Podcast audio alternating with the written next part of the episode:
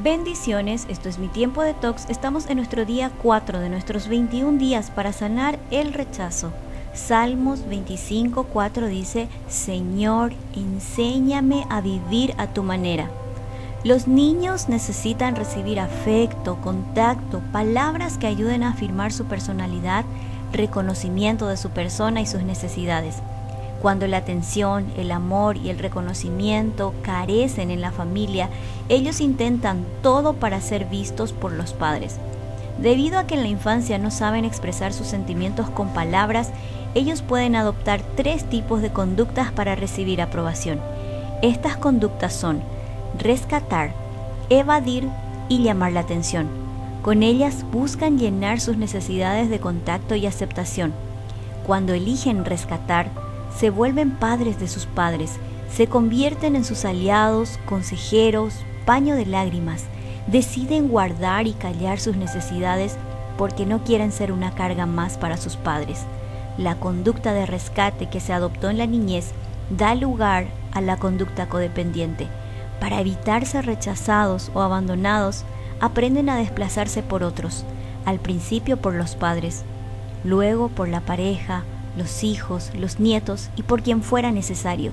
Se niegan a sí mismos intentando ser reconocidos y aceptados por todos menos por ellos mismos. Si durante tu infancia por algún motivo ocupaste el lugar de tus padres con tus hermanos, te entregaron a otra familia desde temprana edad para asumir roles que no te correspondían, callaste o soportaste abusos por temor al abandono o al rechazo, Entrega toda esa carga al Señor. Reconoce que no puedes controlar las conductas, decisiones ni acciones de otras personas. Vayamos a una pausa para respirar.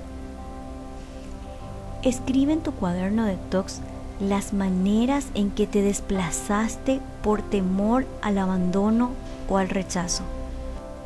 Examina qué puedes hacer para cuidar más de ti. Reflexiona. ¿Cuánto tiempo inviertes en oración y meditación de la palabra de Dios? Reemplaza. Escribe metas a corto plazo que ayuden a tu crecimiento personal y pon en práctica cada día.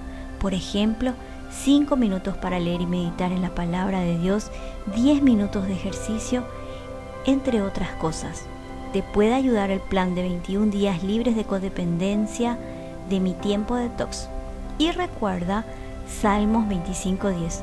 Tú, Señor, guías con gran amor y fidelidad a quienes guardan tu pacto y obedecen tus decretos.